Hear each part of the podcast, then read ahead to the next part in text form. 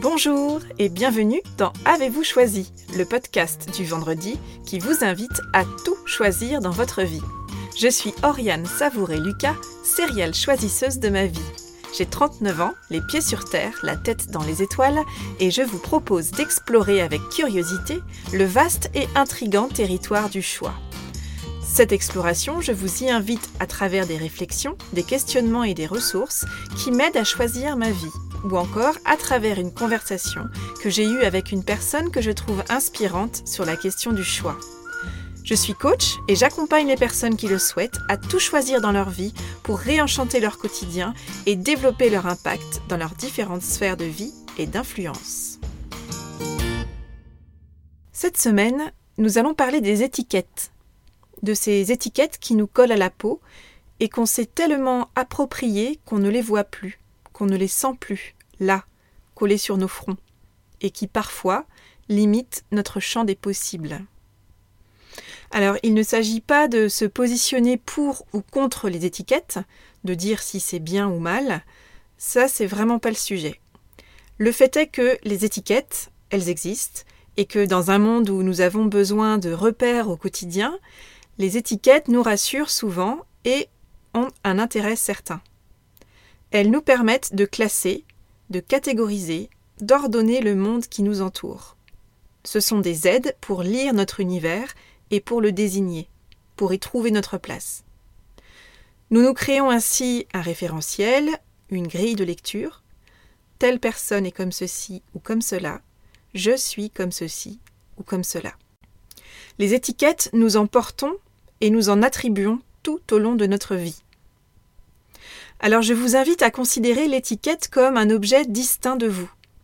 Vous pouvez visualiser une étiquette autocollante cette étiquette, vous êtes en mesure de la coller sur votre front et de la décoller également, à la manière du jeu des post-it Dites-moi qui je suis, auquel vous avez peut-être déjà joué lors d'une soirée entre amis, cherchant à deviner par une série de questions fermées quel est le nom de la personne connue, réelle ou fictive, qui est inscrit sur le post-it posé sur votre front. Il se trouve que certaines étiquettes sont tellement bien collées et depuis tellement longtemps qu'on ne parvient parfois plus à les enlever voire elles se sont tellement fondues dans le paysage qu'elles ne font plus qu'un avec l'objet, ou en l'occurrence avec la personne, sur laquelle elle a été déposée. Pour celles et ceux d'entre vous qui se sont déjà acharnés et agacés à essayer de décoller une étiquette collée sur la semelle de la magnifique paire de chaussures que vous veniez d'acheter, je pense que vous voyez bien ce que je veux dire. Vous savez, ces étiquettes qu'on parvient euh, rarement à retirer complètement ou alors très laborieusement, l'étiquette s'enlevant euh, de petits bouts effilochés en petits bouts effilochés, et il arrive même parfois qu'on arrive au bout de nos peines euh, à grand renfort de dissolvant. Bref, vous voyez l'idée. Des étiquettes tellement bien collées qu'elles ne font plus qu'un avec nous-mêmes. Les étiquettes sont devenues nous, on ne les voit plus, on ne les sent plus, on ne les conteste pas. On pense qu'elles sont nous, que nous sommes elles. Ces étiquettes qui nous collent à la peau deviennent souvent l'idée qu'on se fait de notre propre identité, de ce qu'on est et de ce qu'on n'est pas, et, par extension, de ce qu'on peut faire et de ce qu'on ne peut pas faire. Les étiquettes que nous portons ont un impact sur notre manière d'être au monde. Donc ce qui est important, ce n'est pas de se positionner pour ou contre les étiquettes qu'on colle aux autres et à soi-même, et que les autres nous collent sur le front au gré de notre existence, puisque encore une fois, les étiquettes sont utiles, elles sont utilisables et utilisées par tout un chacun. Ce qui est en revanche utile et important, c'est de prendre conscience des étiquettes qui nous définissent, plus ou moins tacitement, et de savoir si elles nous conviennent ou non, si ces étiquettes nous donnent des ailes, ou bien si, à l'inverse, elles nous coupent les pattes. Un jour, une étiquette nous est attribuée. Cette étiquette, c'est l'interprétation formulée par une personne à notre égard face à une réaction que nous avons eue ou à la récurrence d'une réaction face à une situation observée par cette tierce personne. Et très souvent, ces étiquettes, on les prend pour argent comptant. On ne les questionne pas, on les intègre. Et là, nous adressons la question du pouvoir des tu es, je suis, comme ceci ou comme cela, qui peuvent littéralement figer les identités et nous limiter. Pour les enfants, c'est véritablement le pouvoir qu'ont les adultes sur les représentations que l'enfant se fait de lui-même. C'est le pouvoir des parents, des adultes qui entourent l'enfant, des enseignants et même des autres enfants. Parce qu'il se produit alors un phénomène intéressant à observer. À force de se voir coller une étiquette, ou de se la coller soi-même, si on ne nous a pas appris qu'on peut choisir nos étiquettes, on finit par y croire dur comme fer, et par incarner cette étiquette dans nos actions. Nos actions finissent par refléter, par valider l'étiquette qui nous colle à la peau, ce qui vient confirmer la pertinence de son existence même.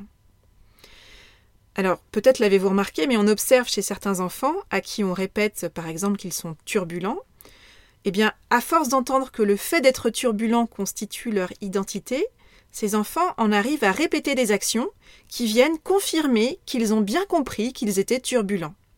L'étiquette, dans ce cas-là, est devenue une forme d'injonction. Alors l'enjeu, ce n'est pas de dire à l'enfant et aux grands enfants que nous sommes que les étiquettes n'existent pas, mais c'est bien de développer une vigilance au fait que les étiquettes existent, qu'elles sont une construction, qu'elles appartiennent avant tout à la personne qui les émet, en fonction de son propre référentiel, de sa propre grille de lecture du monde, et que ces étiquettes sont amovibles, qu'on peut choisir d'y croire ou de ne pas y croire, de les adopter si elles nous donnent des ailes, ou de les rejeter si elles nous coupent les pattes. On a toujours le choix des étiquettes qu'on porte. On mesure rarement euh, le pouvoir de nos mots quand on colle une étiquette à quelqu'un. Cette question des étiquettes et de l'importance de développer une conscience des étiquettes qu'on génère pour les autres et qu'on reçoit pour soi-même, elle m'interroge d'autant plus depuis que j'ai choisi d'être euh, parent. Tu es turbulent ou turbulente, tu es timide, tu es sage comme une image, tu es maladroit ou maladroite, tu es une personne minutieuse, tu n'es pas sportif ou sportive, tu es drôle, tu es gourmand ou gourmande, tu as deux mains gauches.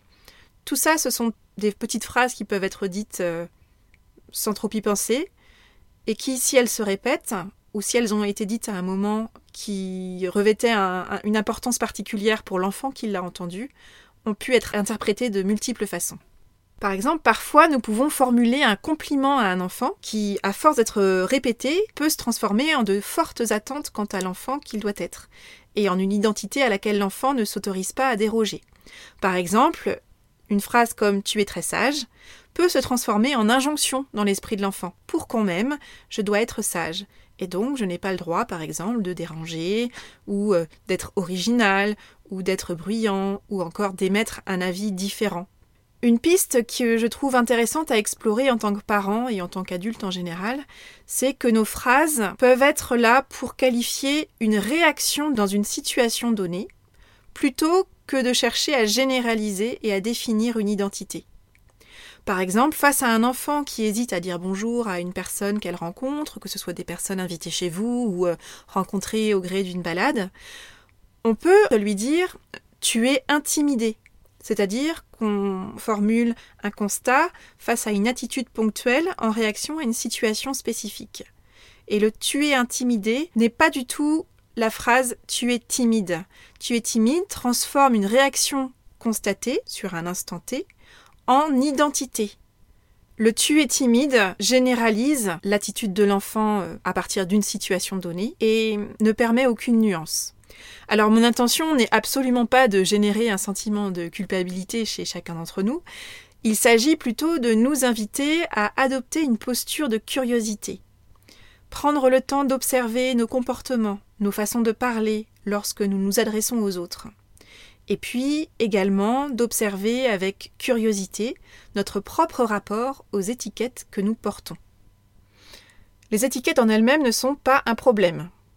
Une difficulté émerge cependant lorsque notre identité devient une entrave, une parade, une excuse ou encore un bouclier de protection face à des projets que nous portons, qui sont importants pour nous, et qui nécessiteraient que nous sortions de notre zone de confort, que nous nous autorisions à ne plus correspondre à cette étiquette qui nous colle à la peau depuis parfois très longtemps.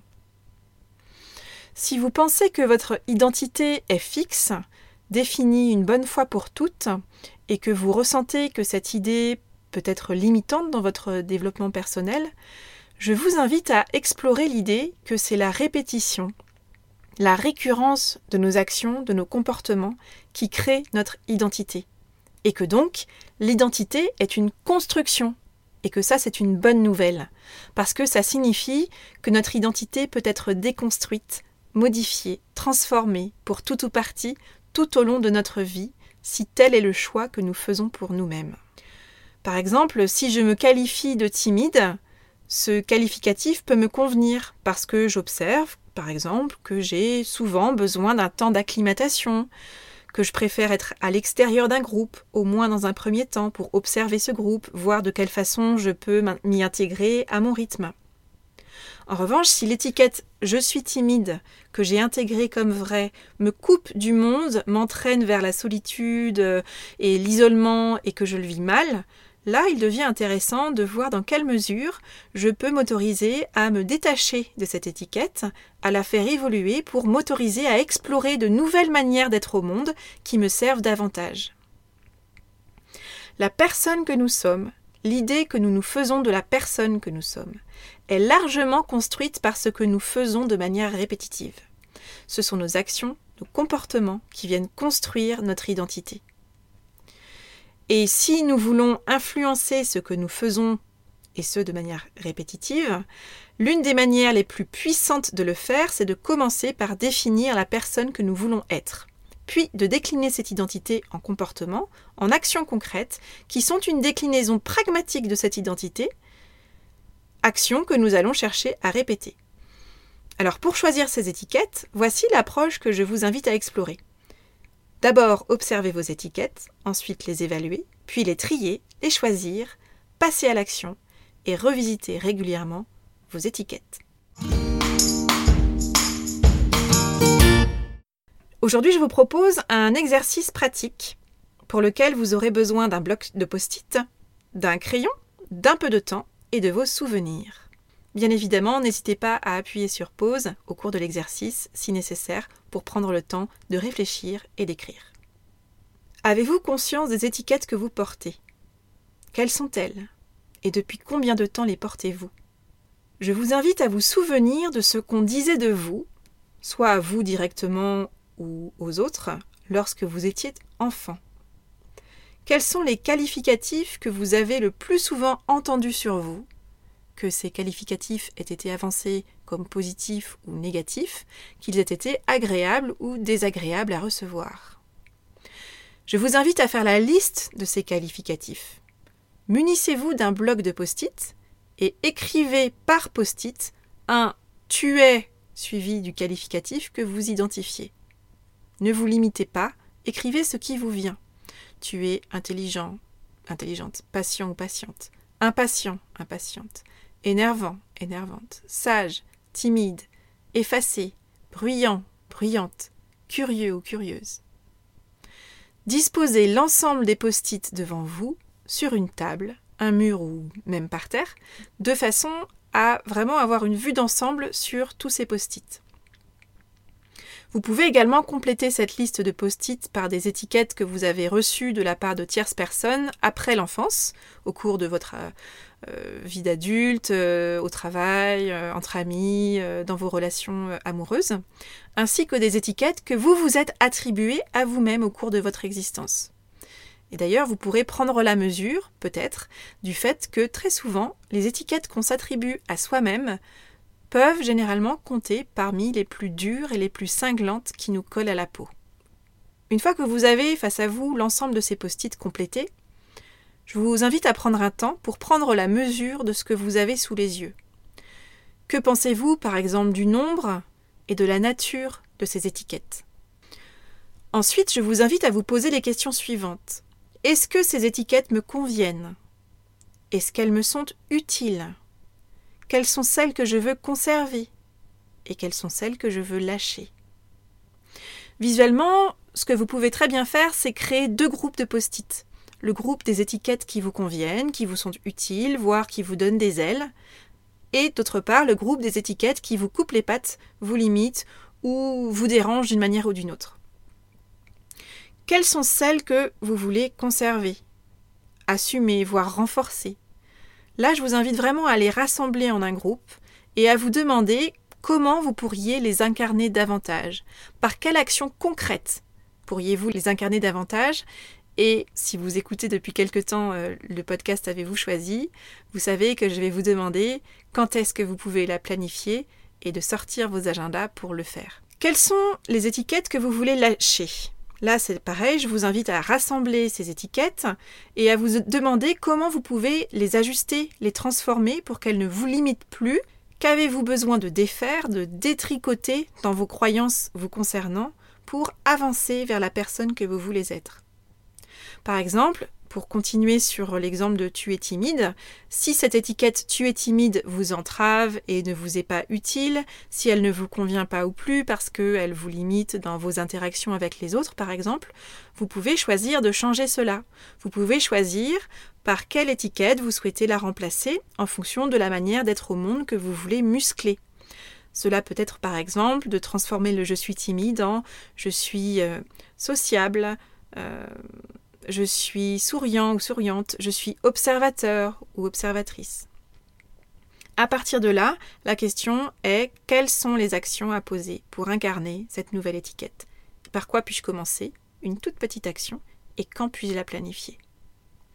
Donc je vous invite vraiment à explorer la possibilité de choisir de garder uniquement les étiquettes qui vous portent, vous donnent des ailes, vous ouvrent un nouveau champ des possibles. Créer des nouvelles étiquettes ou faire évoluer d'anciennes étiquettes, cela demande de la conscience et des efforts. Et c'est vraiment le cumul, la répétition des petites actions que vous réalisez qui viennent édifier la structure de la nouvelle étiquette que vous avez envie de porter et d'incarner. Et tout ça, ce sont autant de preuves, toutes ces petites actions cumulées, sont autant de preuves que vous incarnez cette nouvelle étiquette que vous vous êtes choisie. Pour chaque étiquette que vous avez choisi de retenir, que voulez-vous conserver ou incarner? Identifiez une toute petite action à votre mesure que vous pouvez réaliser et que vous êtes sûr de réussir. Faites cette action-là, réussissez-la, célébrez votre succès et répétez-la. C'est par un processus d'itération efficace de petits succès, même de tout petits succès, que vous pourrez consolider votre nouvelle identité, votre nouvelle étiquette. Alors si vous souhaitez vous créer et incarner une nouvelle étiquette qui vous donne des ailes, je vous invite à procéder de la façon suivante. Je vous propose tout d'abord d'identifier le comportement que vous aimeriez incarner davantage. Par exemple, être une personne avenante ou extravertie, ou une personne courageuse, ou audacieuse, ou indulgente par exemple. Bref, choisissez ce qualificatif que vous aimeriez incarner. Puis, sur une échelle de 0 à 10, je vous invite à identifier à quel niveau, selon vous, vous incarnez actuellement ce comportement. 0 étant le niveau le plus bas et 10 étant le niveau le plus élevé. Ensuite, identifiez le niveau que vous aimeriez idéalement atteindre. Alors c'est pas forcément 10, hein, ça peut être euh, voilà ce qui, vous vous paraît juste, le niveau auquel vous seriez satisfait d'arriver. Tout le travail va ensuite consister à trouver le chemin pour rejoindre votre objectif, et ce à travers la répétition de vos actions. Ensuite, identifiez une personne de votre entourage ou alors une personne connue qui, selon vous, incarne très clairement ce comportement que vous souhaitez vous-même incarner. Là, je vous invite vraiment à lister toutes les preuves auxquelles vous pensez qui font que, selon vous, cette personne incarne cette qualité. Je vous invite à identifier deux ou trois façons d'être et d'agir qui correspondent selon vous aux caractéristiques principales qui font que la personne que vous avez en tête incarne tout à fait le comportement que vous voulez vous-même développer. Et maintenant, je vous invite à transférer ces trois façons d'être et d'agir à votre propre situation. Concrètement, pour chacune de ces trois manières d'être ou de faire, quel est le petit pas que vous pouvez faire dans les prochaines heures, dans les prochains jours, pour augmenter d'un point, d'un seul point, votre positionnement sur l'échelle de 0 à 10. Et là, à nouveau, quand le planifiez-vous Sortez vos agendas. C'est parti. Voilà, c'est tout pour aujourd'hui.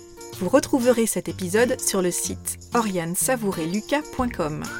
Si vous aimez ce que je vous propose et que vous voulez faire partie de cette aventure audio, je vous invite à vous abonner à la newsletter de Avez-vous choisi afin d'être alerté dès la publication d'un nouvel épisode. N'hésitez pas à partager votre enthousiasme par écrit en déposant un avis sur le site, sur la page Facebook Avez-vous choisi, ou encore une constellation de 5 étoiles sur iTunes, et à faire connaître Avez-vous choisi à celles et ceux qui vous sont chers et que l'idée de tout choisir dans leur vie pourrait réjouir. Je vous souhaite une belle semaine et je vous donne rendez-vous vendredi prochain pour un nouvel épisode. Et d'ici là, et si vous choisissiez tout?